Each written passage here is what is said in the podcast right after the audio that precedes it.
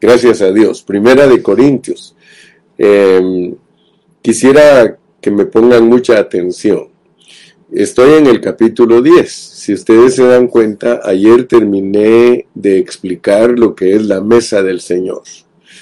Desde el capítulo 1 hasta el capítulo 10 de Primera de Corintios, nosotros tenemos seis problemas. Escúchenme bien. Del capítulo 1 al capítulo 10 de Primera de Corintios, al apóstol San Pablo se le plantearon eh, seis problemas. Y del capítulo 11 al capítulo 16 se le plantearon cinco problemas. Pero quiero que pongan mucha atención, por favor, porque lo que quiero hablar hoy es muy importante.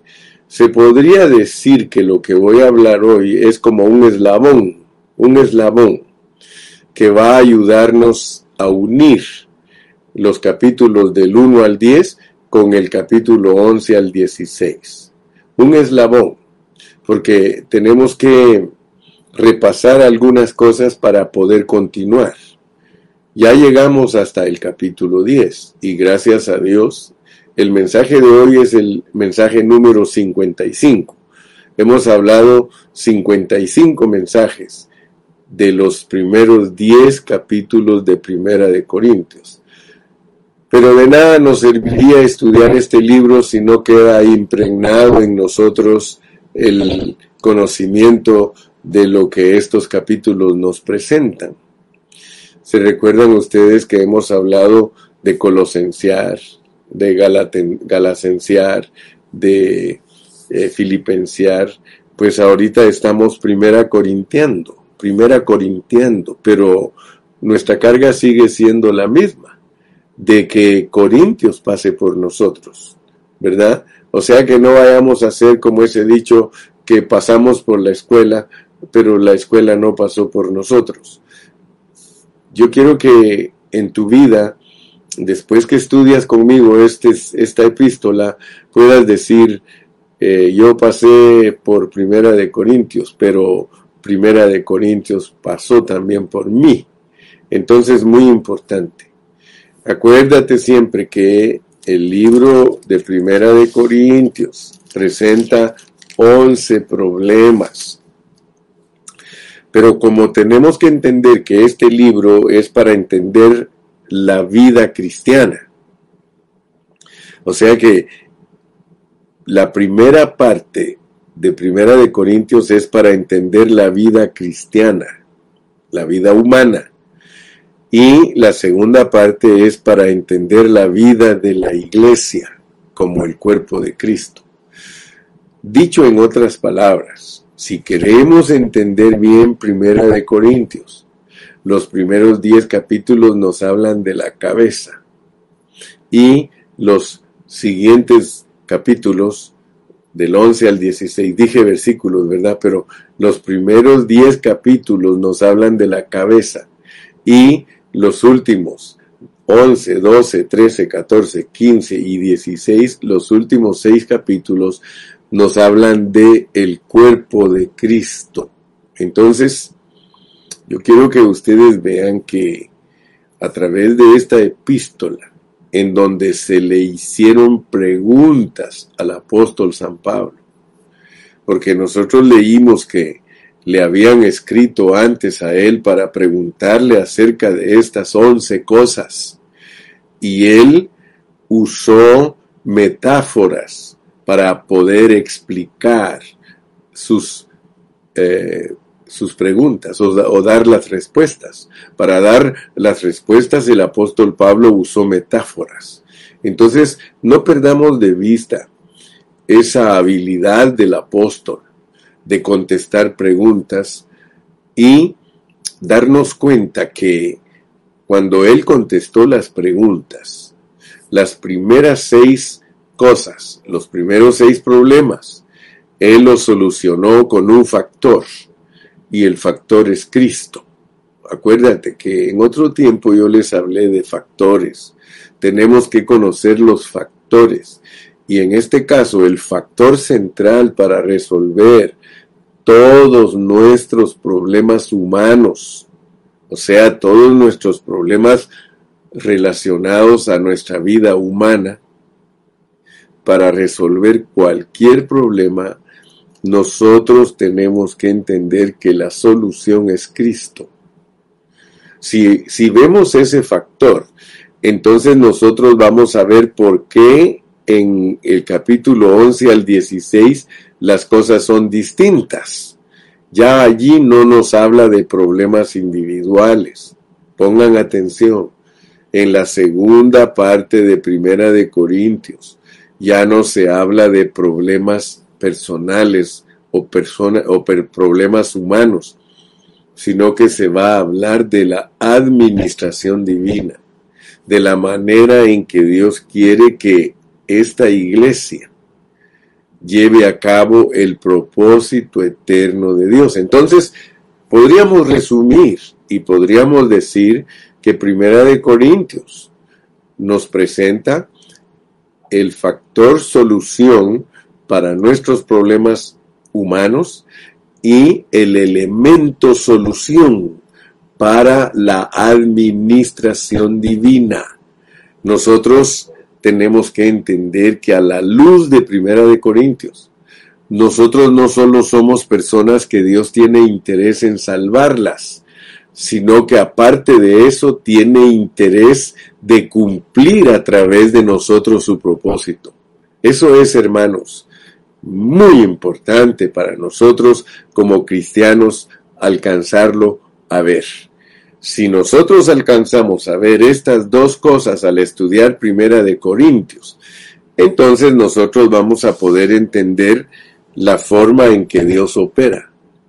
O sea que Dios tiene en mente no solamente salvarte. Eso es una parte de lo que Dios quiere lograr a través de ti. Piensa siempre que tú como cristiano Tú fuiste escogido y predestinado por Dios desde antes de la fundación del mundo. Y Él te, te llamó y como dice Romanos, a los que Él eh, conoció, a estos también llamó y a los que llamó también justificó y a los que justificó también los glorificó. O sea que tú tienes que conocer el propósito de Dios como individuo, pero esa no es la meta de Dios. O sea que la meta de Dios no es llenar el cielo de individuos que Él los trajo por el conocimiento del Evangelio, no. Lo que el Señor tiene como meta es llevar a cabo su economía divina, llevar a cabo su administración divina, llevar a cabo su propósito eterno a través de un grupo de individuos. Pero fíjate, después de que entendemos que individualmente necesitamos salvación, porque eso nos hace miembros del cuerpo de Cristo, tenemos que entender que el propósito de ser miembros del cuerpo de Cristo es para que el corazón de Dios sea complacido. Dios necesita ser complacido por su iglesia. Entonces, por eso es que yo te llamo la atención, porque no quiero pasar al capítulo 11 sin que entiendas estas cosas que voy a explicar hoy, para que veas que es un eslabón que Dios usa para unir los individuos con eh, el cuerpo de Cristo. Los individuos se vuelven el cuerpo de Cristo. Los individuos son escogidos y predestinados para una función. Amén. Entonces, si me estás poniendo atención, te vas a edificar mucho, mucho, mucho, mucho. El apóstol San Pablo, él era un escritor muy especial, porque él llevaba en su mente cosas bien profundas y algo que él descubrió es que la Biblia, el Antiguo Testamento, es alegórico. O sea que el apóstol San Pablo era experto en el judaísmo y Dios lo escogió para que fuera el, perito arquitecto para instruirnos a nosotros los gentiles, pero tiene fórmulas para hacerlo. O sea que si, si nosotros solo leemos las epístolas de Pablo en una forma descuidada, en una forma no rigurosa, no vamos a descubrir que, ese apóstol lo usó Dios para descubrir por medio de alegorías el propósito eterno de Dios. Ahora, lo que nos debe de llamar la atención es que Dios siempre hace sufrir a otros para bendecir a otros. Eh, eh, ese es un principio fundamental en Dios, que Él hace sufrir a unos para bendecir a otros. Nosotros tenemos la gran bendición de ser salvos por Cristo Jesús, pero para que nosotros alcanzáramos a ser salvos por Cristo Jesús, Él tuvo que sufrir. Si nosotros verdaderamente estamos aprendiendo, hermanos. Nosotros vamos a conocer a Dios cada día más. Y a medida que estudiemos la palabra más y más, nosotros vamos a tener más luz. Si ustedes descubren, eh, el apóstol Pablo pone al pueblo de Israel, a los judíos, nos los pone como un ejemplo. Cuando habla aquí en Primera de Corintios, si ustedes se dieron cuenta en el capítulo 10, en ese capítulo dice, porque no quiero, hermanos, que ignoréis. O sea que ignorar esto, hermano, es ignorar lo fundamental del Evangelio.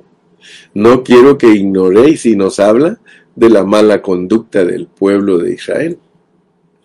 Ahora fíjate pues, porque esto es bien profundo, hermano. Esto es bien profundo, que Dios tenga que hacer personas desobedientes para ayudarles a otros a entender la obediencia. Hermano, mire, no solamente el sufrimiento lo usa Dios para bendecir a otros, sino que la desobediencia de otros la usa para bendecir a otros. Eso es paradójico, hermano, eso está fuera de serie, eso no lo entiende una mente natural. Sabes que muchos hermanos, a mí me gusta escucharlos, pero yo me doy cuenta que hay muchos hermanos que tienen una mente natural. Eh, ahora que he estado estudiando Primera de Corintios, he escuchado bastantes enseñanzas. Para estar seguro que lo que estoy enseñando es correcto, porque me gusta aplicarlo bajo contexto. Si aplicamos la palabra de Dios bajo contexto, nosotros vamos a bendecir a las personas que nos escuchan. Y yo me he percatado de estudiar la palabra bajo contexto para que no haya pretexto. Y fíjate que algo que yo he notado es de que casi todos los hermanos analizan la palabra de Dios en su mente natural. Es bien escaso aquel que ejercita su espíritu para entender la palabra. Como por ejemplo en esa palabrita tan sencilla, todo me es lícito. Fíjate que yo le he tenido que dar vueltas y vueltas y vueltas a esa enseñanza he tenido que estudiar profundamente lo que significa todo me es lícito, pero no todo me conviene. Y hasta dice que no me dejaré dominar de ninguna de estas cosas. Y fíjate que me llama la atención porque cuando oigo a los predicadores, ellos dicen que todo, me, que cuando, el, cuando Pablo dice todo me es lícito, que está diciendo que todo lo que está bajo las reglas y mandamientos que le es lícito, pero él no está hablando de eso.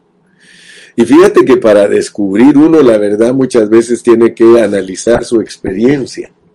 Es más fácil entender la Biblia cuando tú la analizas a la luz de tu experiencia, bajo contexto a la luz de tu experiencia. Como por ejemplo, todo me es lícito, pero no todo me conviene, está después de que los eh, adúlteros, los fornicarios, los mentirosos, los homicidas, ninguno de ellos heredará el reino de los cielos. Entonces, cuando a ti te hablan de que las personas que hacen esas cosas no heredarán el reino de los cielos, ¿qué te quiere decir el contexto cuando dice todo me es lícito, pero no todo me conviene y no me dejaré dominar de ninguna de esas cosas?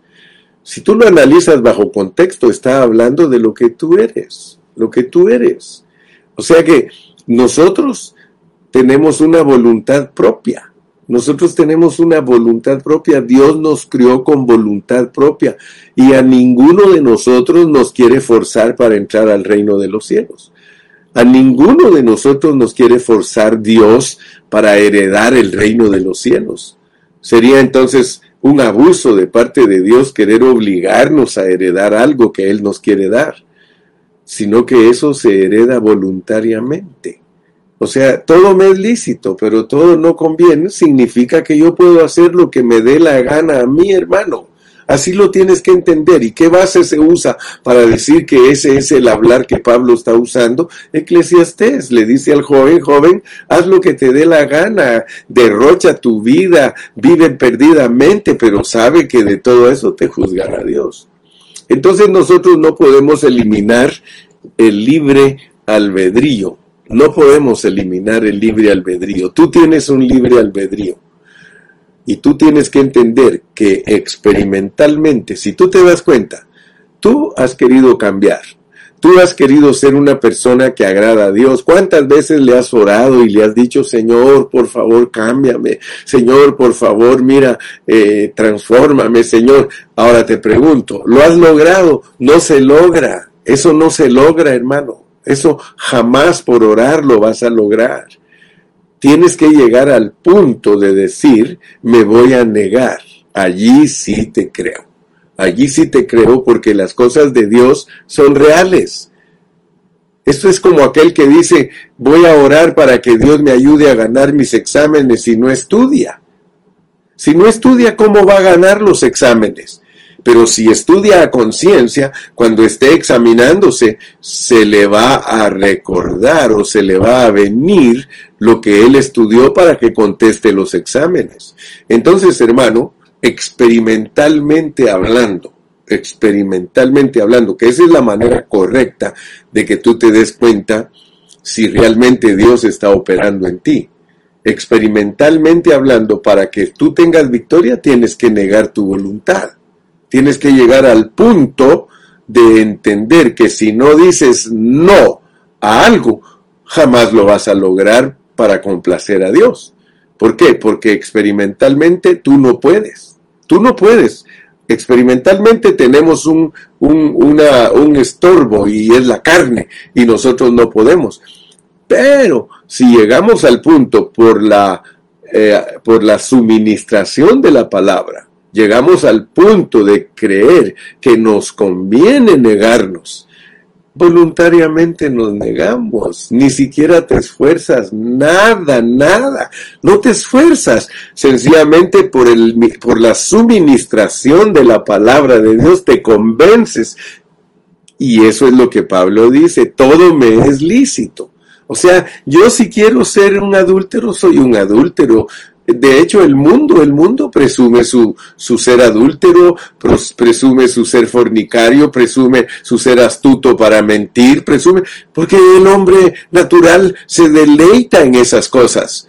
Pero yo te pregunto a ti, ¿no estás convencido por la palabra de Dios que si tú no cambias esa actitud vas a perder el reino de Dios?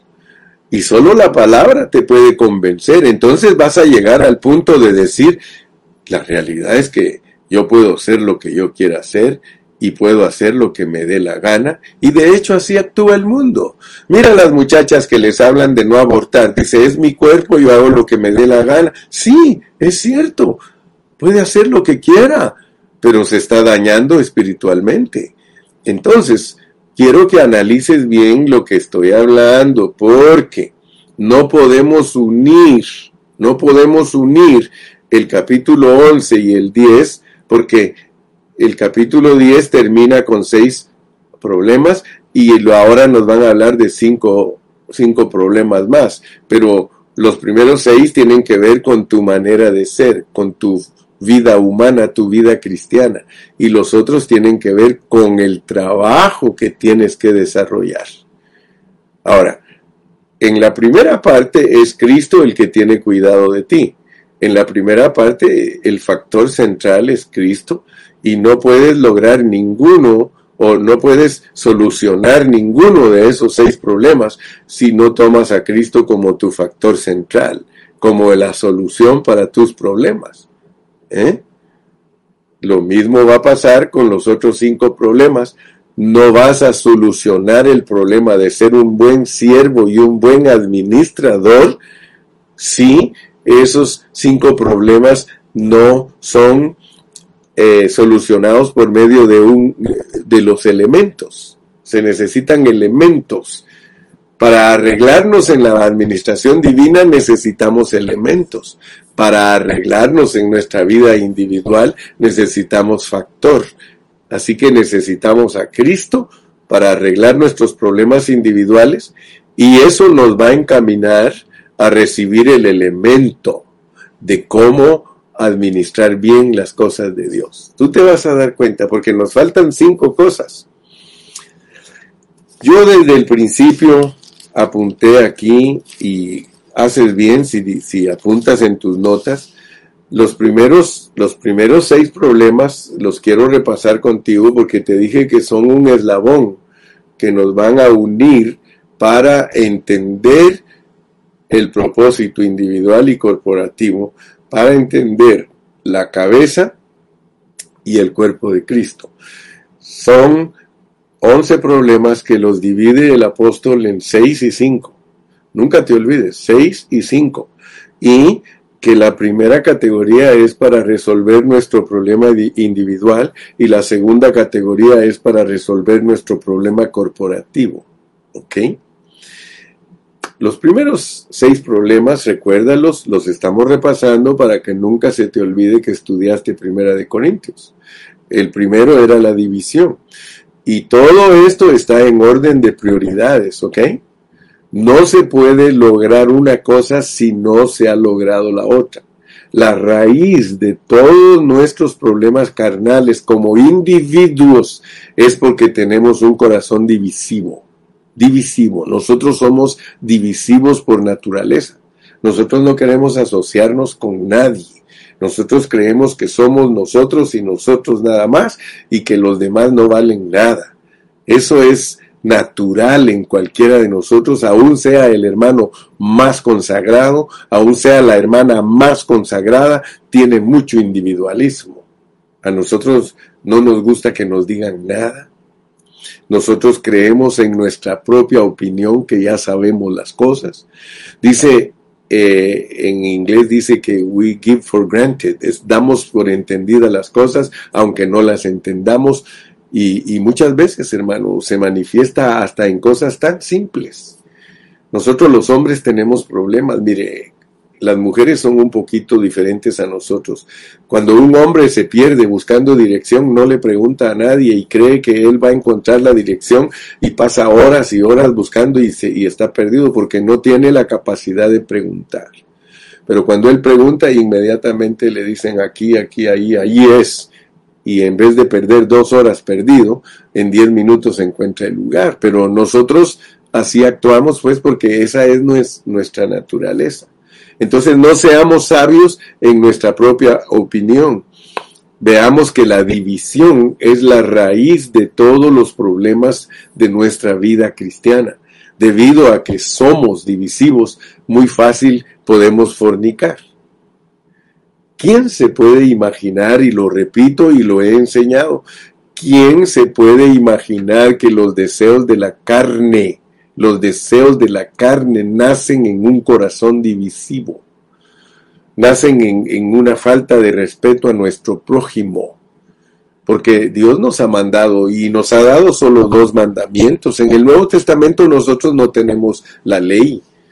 En el Nuevo Testamento dice que todo lo del Antiguo Testamento se resume en dos mandamientos. Amarás al Señor tu Dios con todo tu corazón, con toda tu mente, con toda tu fuerza y a tu prójimo como a ti mismo. En esos dos mandamientos se centra toda la enseñanza del Antiguo Testamento. Si nosotros amamos a Dios con todo nuestro corazón, si nosotros de verdad decimos y cumplimos ese, ese mandato de amar a Dios, nosotros vamos a amar a nuestro prójimo. Claro que lo vamos a amar. Y entonces nosotros vamos a tener un corazón puro, un corazón puro. Cuando uno ama a Dios con todo su corazón, con toda su mente y con todas sus fuerzas, y de la misma manera ama a los hermanos o a su prójimo, uno tiene un corazón limpio. Uno tiene un corazón puro. Entonces, estos seis problemas se originan en la división. Eh, eh, la división en realidad, hablándola en una forma práctica, es, eh, es tener preferencias tener preferencias. ser parciales. Sí. Nosotros tenemos que ser imparciales, pero nosotros somos muy parciales. Nosotros se nos inclina la balanza a lo que nos gusta, a lo que nos satisface, a lo que eh, nos hace sentir cómodos. Ahí se nos inclina la balanza. Y por eso tenemos corazón divisivo naturalmente. Y eso le abre la puerta a los pecados inmorales. Por eso te dije que en nuestra mente natural es difícil entender que un corazón divisivo produzca un hombre inmoral pero en el pensamiento de Dios así está escrito. Y yo te he enseñado durante toda esta epístola de Primera de Corintios a que te metas al pensamiento de Dios. El pensamiento de Dios no falla. El pensamiento de Dios no falla. Si nosotros trabajamos y nos dejamos trabajar por el factor Cristo en, nuestra divis, en nuestro corazón divisivo, nosotros vamos a ser puros. ¡Wow! Fíjate, no, no, no creas que estoy jugando, no hermano, hay una prioridad, hay una secuencia y hay un pensamiento oculto en todas estas enseñanzas, pero no se logran por, por gimnasias espirituales o por tratar de ser inmoral, no hermano. Las disciplinas externas no funcionan. Aquí lo único que funciona es la verdad. Y conoceréis la verdad y la verdad os libertará. Ayer usé mucho las, las, ilustraciones diciéndote que para entender uno a Dios, uno tiene que pensar como Él. ¿Y cómo piensa Dios de los hermanos? Como una mesa. Y por eso tal vez les parezca ridículo a algunos y ni siquiera estén de acuerdo conmigo, pero eso no me preocupa a mí. A mí me preocupa encontrar la solución a mis problemas individuales y a mis problemas colectivos aunque no sea a dónde va Vicente, a dónde va toda la gente, ¿verdad? Porque la mayoría de las personas tienen una manera de solucionar sus problemas. Y por eso hemos insistido, Pablo no soluciona los problemas marcándoles sus pecados y sus faltas a los corintios, no, él soluciona los problemas ministrándoles un factor, ministrándoles Cristo. Perdona que insisto, pero es así tan sencillo, pero es profundo. De la única manera que tú puedes ayudar a las personas es ministrando Cristo, Cristo, Cristo, Cristo, Cristo, Cristo. El diablo quiere que tú te distraigas y que tus pensamientos se vayan a otros lados cuando te piden consejos y que tú sepas aplicar los versículos para aconsejar. Eso es lo que quiere el diablo. Pero Dios quiere otra cosa. Dios quiere que ministres Cristo porque es el único interés que Él tiene. El único interés en todo el universo que tiene Dios es que se ministre Cristo para solucionar los problemas de las personas y que se ministre el elemento de Cristo que es su vida para poder cumplir la economía de Dios. Así que yo le doy muchísimas gracias a mi Señor. Yo le doy muchísimas gracias. ¿Por qué? Porque entiendo que el origen de todos los problemas inmorales del hermano Carrillo son la división. Si yo me uno a mi prójimo, yo no le voy a hacer daño. Si yo me uno a mi prójimo, yo no le voy a quitar su esposa. Si yo me uno a mi prójimo, eso es lo que sana, mire. Pero si soy divisivo, divisivo es estar separado de todos los demás. Uno debe de amar con pureza de corazón a los hermanos para no hacerles daño. Si uno no los ama con pureza, es, eso es dividir el corazón, hermano. Un corazón puro no está dividido, hermano. Es un corazón simple, como la palomita, que solo una cosa puede ver. ¿Ha visto usted cómo miran las palomitas? Ellas inclinan la cabecita para ver, porque ellas no tienen la capacidad de poder ver dos cosas a la vez. Ellas tienen la capacidad de solo ver una sola cosa a la vez. Aleluya.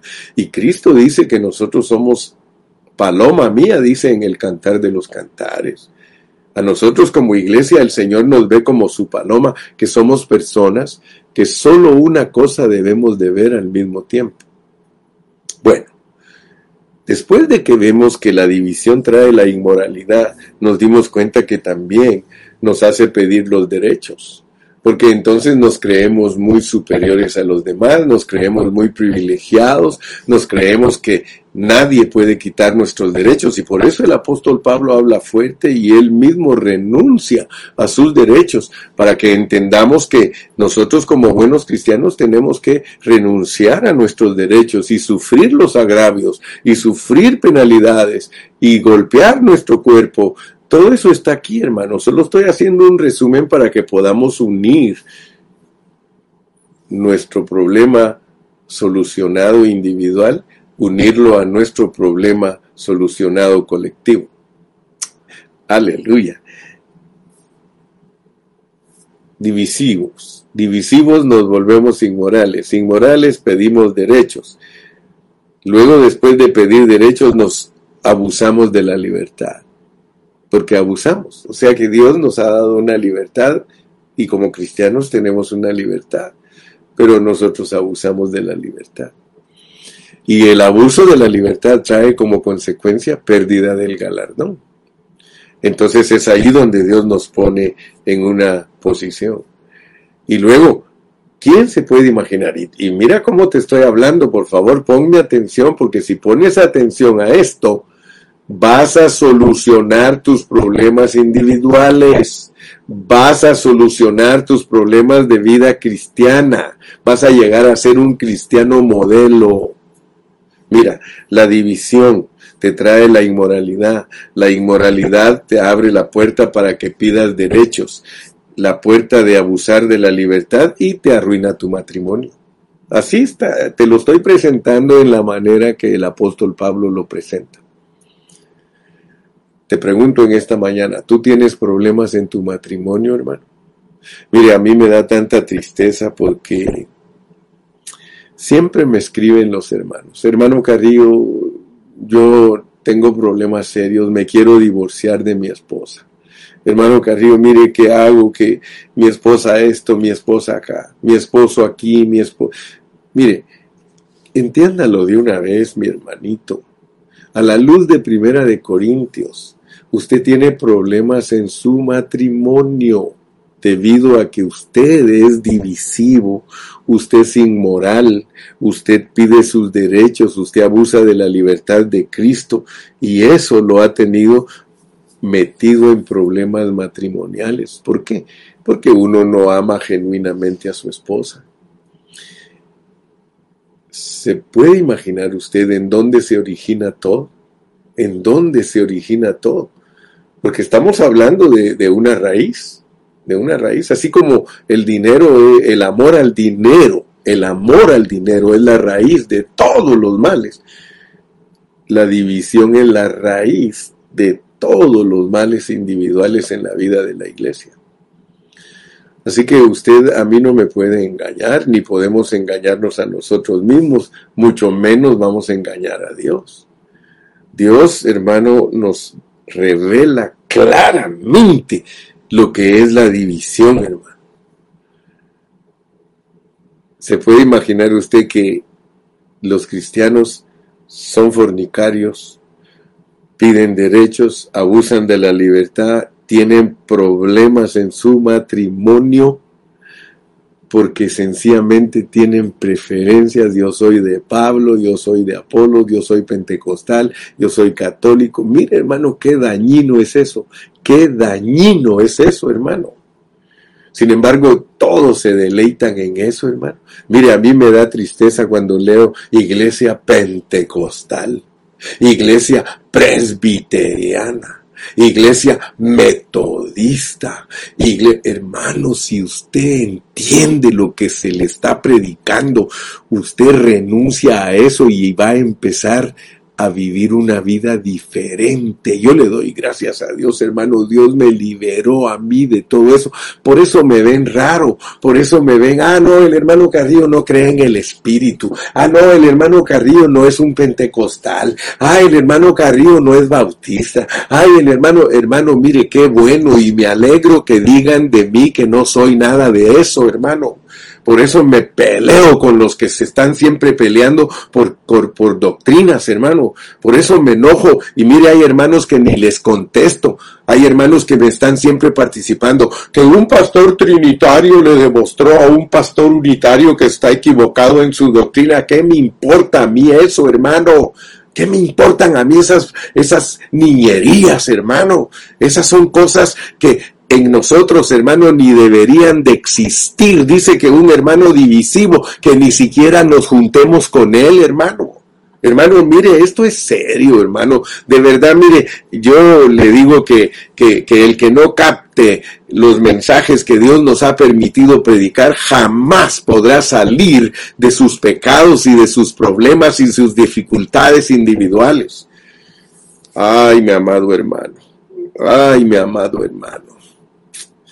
Qué tristeza nos da, hermano. De verdad que en el error que el hombre está, ni siquiera se da cuenta. Dígame usted si no es feliz un pentecostal, si ahí hasta uno los lee, dice, yo soy feliz siendo pentecostal, dice, porque es la verdadera iglesia. No, hombre, si los católicos dicen lo mismo, si los testigos de Jehová falsos dicen lo mismo, si los mormones dicen lo mismo, si el recobro dice lo mismo, hermano, si nosotros no estamos por grupos, hermano, Aquí estamos por predicar una palabra pura como está en la Biblia y no darle honra a hombres. No, mi hermano. Yo por eso le, digo siempre a los hermanos, usted míreme a mí como un siervo de Dios. ¿Qué es Pablo? ¿Qué es eh, Cefas? Eh, ¿Qué es Apolos? Solo son siervos que Dios nos usa, hermano, para ayudar a los hermanos a entender pero no somos para que nos endiosen ni para que crean que nosotros somos eh, personas superiores. Eh, la pureza del Evangelio, hermano, está en la Biblia y la Biblia es el libro que nos rige y si tú lo sabes usar, hermano, tú vas a agradar a Dios. Así que deja de estar eh, creyendo que porque perteneces a un grupo, que por eso eres mejor que otros, no, mi hermano. Finalmente, todo desemboca en adorar ídolos, en tener comunión con los demonios, hermano. Mire, aleluya. Qué triste, ¿verdad? Qué triste, hermano, que esta secuencia de Primera de Corintios nos lleva a vivir en comunión con los demonios.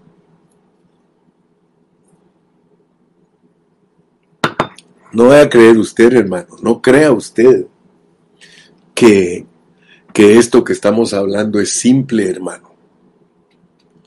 Esta es la pureza de la palabra de Dios, hermano. Esto es presentar la verdad bajo contexto sin engañar a nadie. Y te vuelvo a repetir, no me importa volverme despreciable. El apóstol Pablo dijo un día, si por deciros la verdad me despreciáis, quiero que sepáis que yo no sirvo a los hombres, yo sirvo a Dios. Y por eso pongo pensamientos tales como aunque no servimos a los hombres, no podemos decir cualquier cosa tampoco, porque hay muchos insensatos que predican la Biblia, que creen que pueden decir cualquier cosa. Y son tan insensatos que ofenden a los demás hermanos. Yo no estoy ofendiendo a ningún hermano, yo solo estoy predicando la verdad en donde ellos han caído, en donde ellos se han metido y los amo con todo mi corazón, porque si no los amara, yo no les diría la verdad. Si yo no amara a la iglesia del Señor, a mí qué me importaría lo que todos ustedes hagan. Pero una cosa sí les digo es que me dan tristeza tantos pastores que con injusticia detienen la palabra de Dios porque nunca le enseñan a la congregación la realidad de Dios. Y muchos pastores que yo conozco que saben la, saben la palabra, saben la verdad, pero no se atreven a, a presentarla por causa del dinero, por causa del dinero, porque ellos aman el dinero. Cuando uno no ama el dinero, uno dice la verdad porque se la juega y uno dice, si no me dan, pues que no me den, pero la cuestión es esa, que hay que decir la verdad, porque solo la verdad nos va a libertar. Solo la verdad nos va a sacar de la religiosidad y del fariseísmo y de todos los errores donde la iglesia del Señor ha caído. Dios quiere que esta iglesia sea gloriosa, su iglesia, tú hermano que me estás escuchando, tú eres la iglesia del Señor, porque tú eres cristiano. Todo cristiano es la iglesia del Señor. Por tanto, el hermano Carrillo no está predicando para formar ningún grupo ni ninguna denominación. Yo estoy por el cuerpo de Cristo para que el cuerpo de Cristo se restaure. Y quiero decirte que hay ministros orgullosos que están empecinados en sus, en sus mentiras, están empeñados en sus doctrinas torcidas, porque mucha palabra no es la verdad completa. A veces la tienen a medias. La verdad tiene que ser completa, pero no estoy hablando de esos legalismos e insultos de los pastores mediocres e insensatos que no saben cómo tratar a sus hermanos. Yo no estoy hablando de eso, porque aunque yo soy duro, hermano, yo tengo un corazón de, terciopelo. Tengo un corazón de hierro porque me gusta la verdad, pero tengo un corazón de terciopelo capaz de amar a los hermanos y de dar mi vida por los hermanos. Quiero que lo sepas. Entonces, mi amado hermano, en esta mañana estoy haciéndote un resumen para el eslabón, porque vamos a unir el capítulo 10 con el 11. Ya el 11 empieza con el 11, el, el primer problema que vamos a encontrar, el primero, es el cubrirse la cabeza. Así que yo con esto te preparo para que mañana empecemos, o el próximo mensaje, vamos a empezar a hablar del cubrirse la cabeza. Porque mira aquí en el capítulo 11, ahí es donde voy a empezar. Dice, os alabo hermanos porque en todos acordáis de mí y retenéis las instrucciones tal como las entregué. Pero quiero que sepáis que Cristo es la cabeza. Ahora, el problema de la mayoría de cristianos denominacionales y que forman grupos con doctrinas, porque yo no formo grupos con doctrinas, si tú te das cuenta. Yo te voy a hablar del cubrirse la cabeza, pero te voy a hablar de lo verdadero del cubrirse la cabeza. No de formar un grupo que se cubra literalmente la cabeza, volver las árabes a las hermanas o católicas. No, hermano, yo no te voy a hablar de eso. Yo te voy a hablar de lo que está debajo de la letra de lo que realmente Dios, porque son metáforas, son metáforas. Yo creo que me has entendido hasta donde vamos ahorita.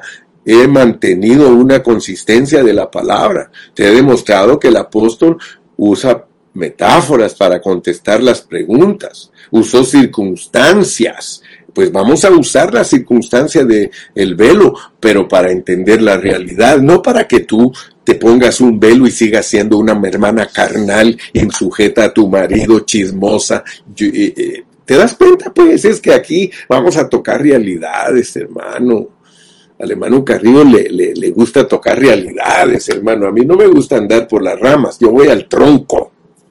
Aleluya. Te quiero mucho, eh. te quiero mucho, hermano. De veras, yo predico con amor. Yo, yo no tengo un corazón complicado te bendigo en esta mañana y te digo que vamos a seguir adelante. Ya por hoy lo vamos a dejar ahí y si Dios nos da vida, pues seguimos en la próxima reunión.